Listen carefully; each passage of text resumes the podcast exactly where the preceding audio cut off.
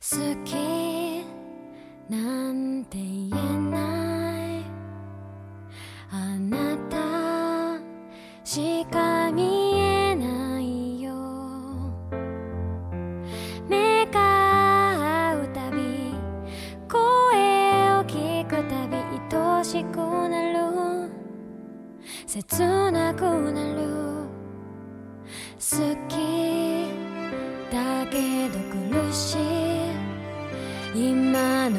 私どう映ってるの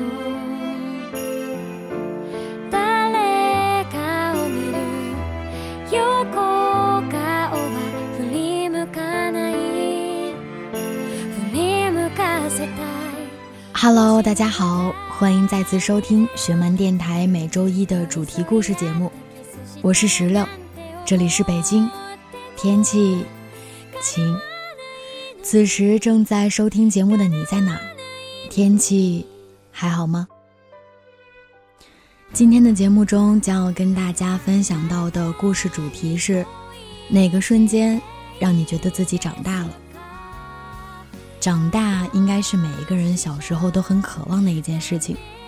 小的时候，我们总会想，如果我长大了，我就自由了；如果我长大了，我就可以去赚很多钱，买很多自己喜欢的、想要的东西。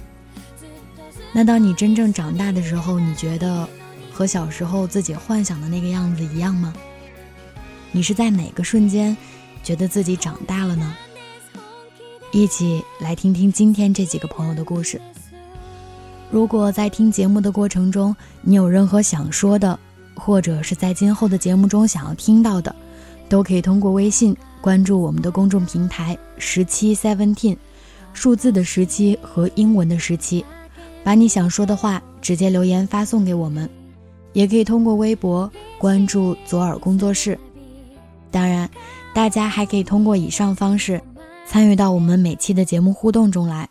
我们下期将要跟大家分享到的故事主题是：你爱过的人给过你最甜蜜难忘的瞬间。期待看到来自你的故事分享。一起来听今天的节目。哪个瞬间让你觉得自己长大了？记录人文文。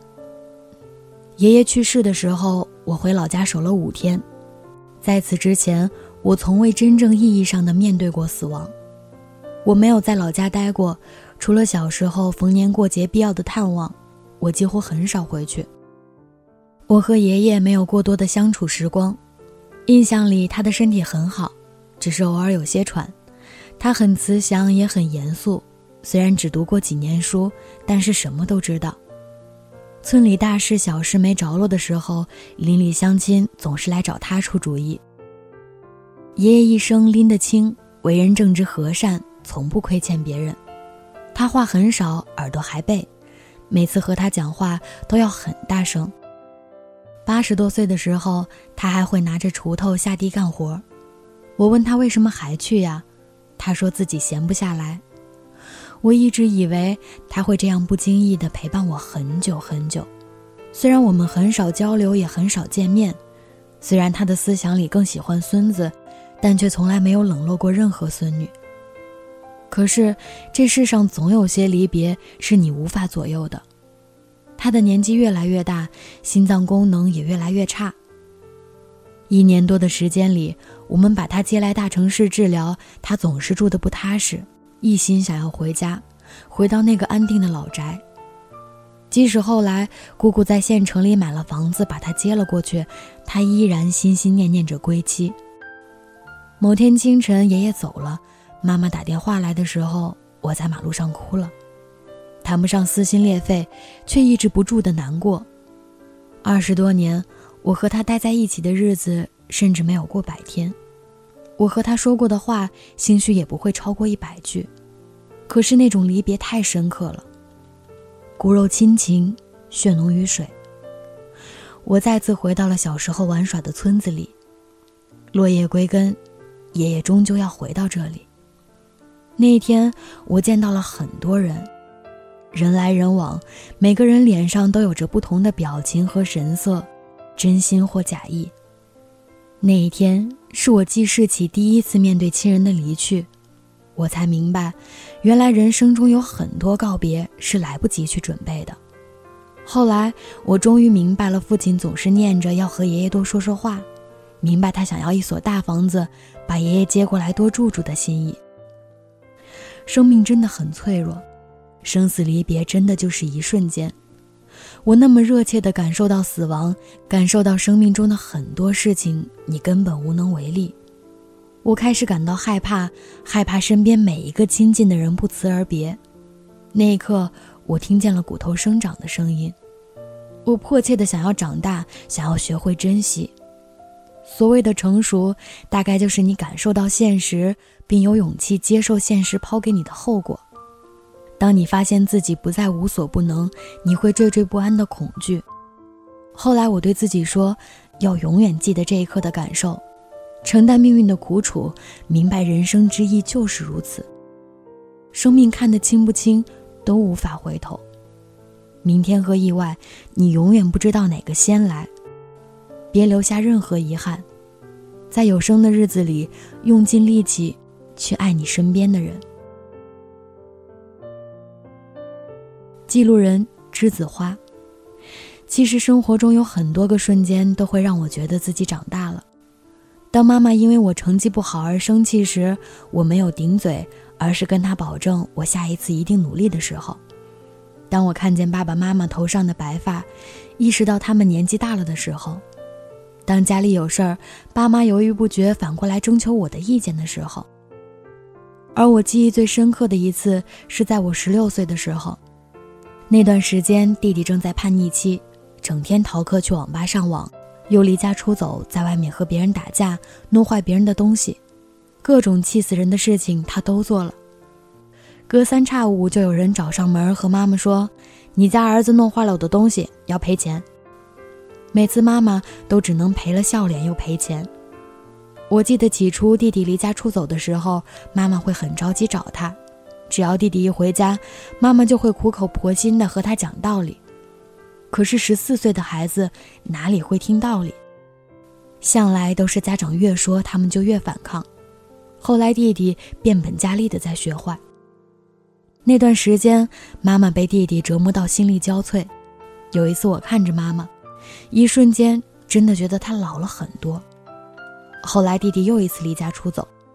那次，妈妈在我面前哭着说：“她真的不知道该怎么管教弟弟。她说，每次睡前想起弟弟，她心里就会特别难受，然后一整夜都睡不着。”其实，十三四岁的我也很叛逆，好几次把妈妈气哭了，而我还能不管不顾地出去玩。可是那一次看见妈妈的眼泪，我却很难受。我突然觉得，以前的自己怎么那么不是人？怎么可以那么对待最爱我的人？就是看着妈妈哭着和我说她不知道该怎么当一个妈妈的瞬间，我觉得自己长大了。我的妈妈在我面前展现了她的脆弱，她脆弱的让我心疼，让我知道我应该为她分担一些。这些年，我基本没再跟妈妈吵过架。我看过她被气到心力交瘁的样子，我就知道自己不应该再气他，应该更爱他。后来，我也尽力的帮着妈妈管教弟弟。尽量让妈妈不再那么烦恼。幸好这些年弟弟长大了一些，也开始慢慢在改变，慢慢变得懂事，懂得爱这个家。有时候长大真的是一瞬间的事儿，或许我们都还没有准备好，可是我们依旧要向前，一路成长。记录人阿世，大一那年怀抱着满满的期待加入学生会。从一开始的热情高涨、埋头苦干，到后来的渐渐被繁杂，甚至被更多原本不属于我的任务压倒。放假前夕，我接到短信通知去会议室里整理资料，急急忙忙赶到会议室，才发现原来只有我一个人。一股委屈与不甘的情绪翻涌而上，掏出手机来翻了好几遍，通讯录里都没能打出一个电话，怕父母心疼，怕朋友担心。最后，自己坐在空荡的会议室里，一边擦掉眼泪，一边整理资料，然后调整好情绪，关灯锁门，回寝室，同室友嬉皮笑脸。成长有时候只是一瞬间的事儿。这句话我原来不是很懂。年少的时候，自己总觉得成长是铺天盖地袭来的。后来的某一天，当我弃疾而逃，发现身后并没有人追来的时候，当我参加了一整天的活动，回到寝室没有一口热水的时候，原来成长就是在某个不经意的瞬间，偷偷的来到了我身边。记录人草莓。长大有时候是一件很残忍的事，我们每个人的有生之年，一边珍惜拥有，一边失去清零。我向来很任性，活得很自我，不管什么东西就一定要想方设法得到，从来不妥协不将就。妈妈说，小时候的我看到别的小朋友在玩玩具，玩得不亦乐乎，我就会二话不说把玩具抢过来占为己有。正因为这样，我很遭人嫌。身边的小伙伴都不愿意和我玩。好胜争第一的性格是给我带来了不少奖状和长辈的礼物，但小学毕业的时候，没有人愿意和我拍照留念。大概我对他们来说是特别让人抗拒的存在。我记得二年级的第二个学期，班里竞选班委，每个同学都有机会上台，通过演讲的方式竞选自己的职务。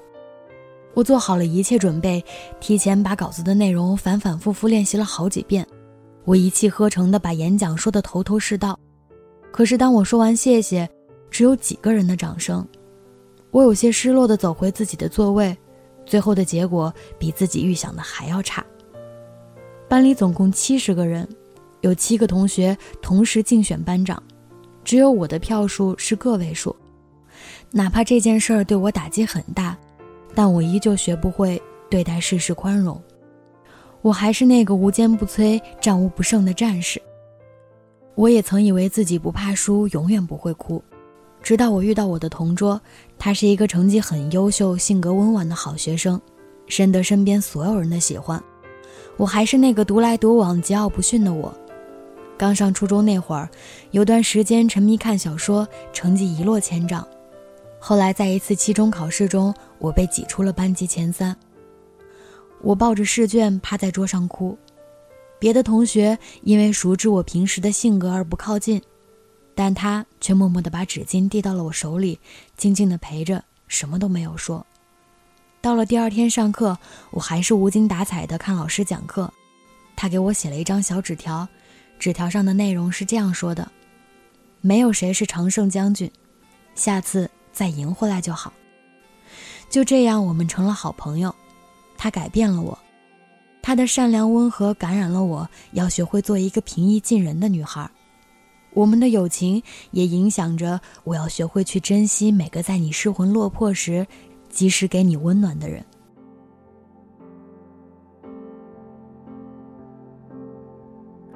一步一步和自己追逐没有极限的路途，终点在不远处，时间已开始倒数，积分牌上清楚地写着我得到的分数，我不得不承认。我已付出了全部，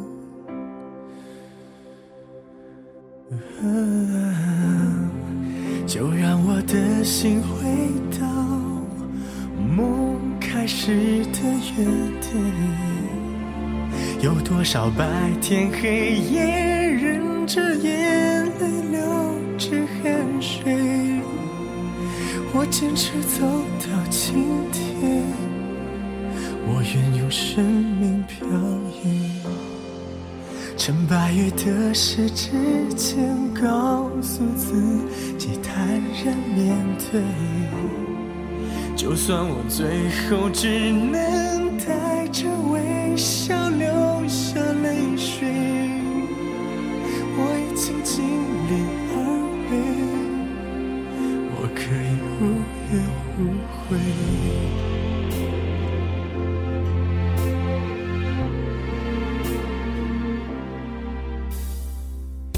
已经忘了桌上的日历翻过多少辛苦，对自己说我不在乎，到最后我不认输。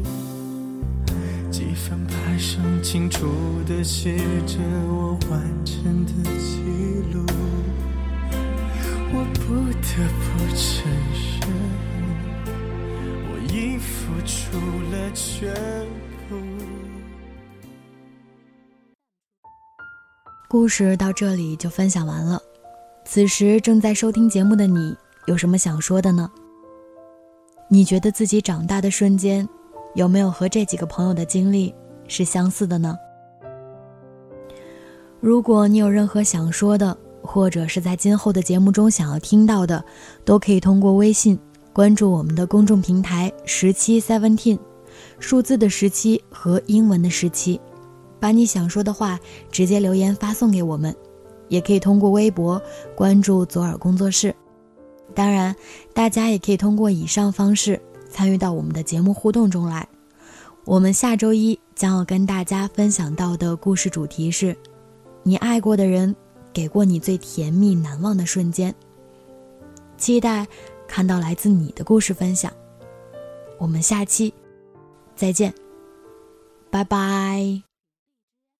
云层那么低云层那么低，低的那么虚妄，飞机里成卷翼的累积，跑来又跑去，不论睡在哪里。都是睡在夜里，而黑夜那么长，脚步又太仓皇。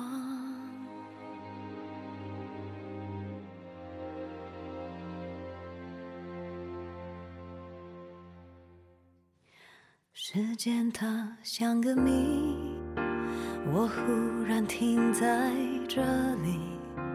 当睁开眼，一切都不熟悉，望见又离去。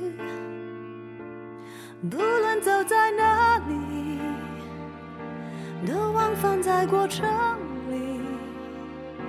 而我孤独的床，只在困倦里任。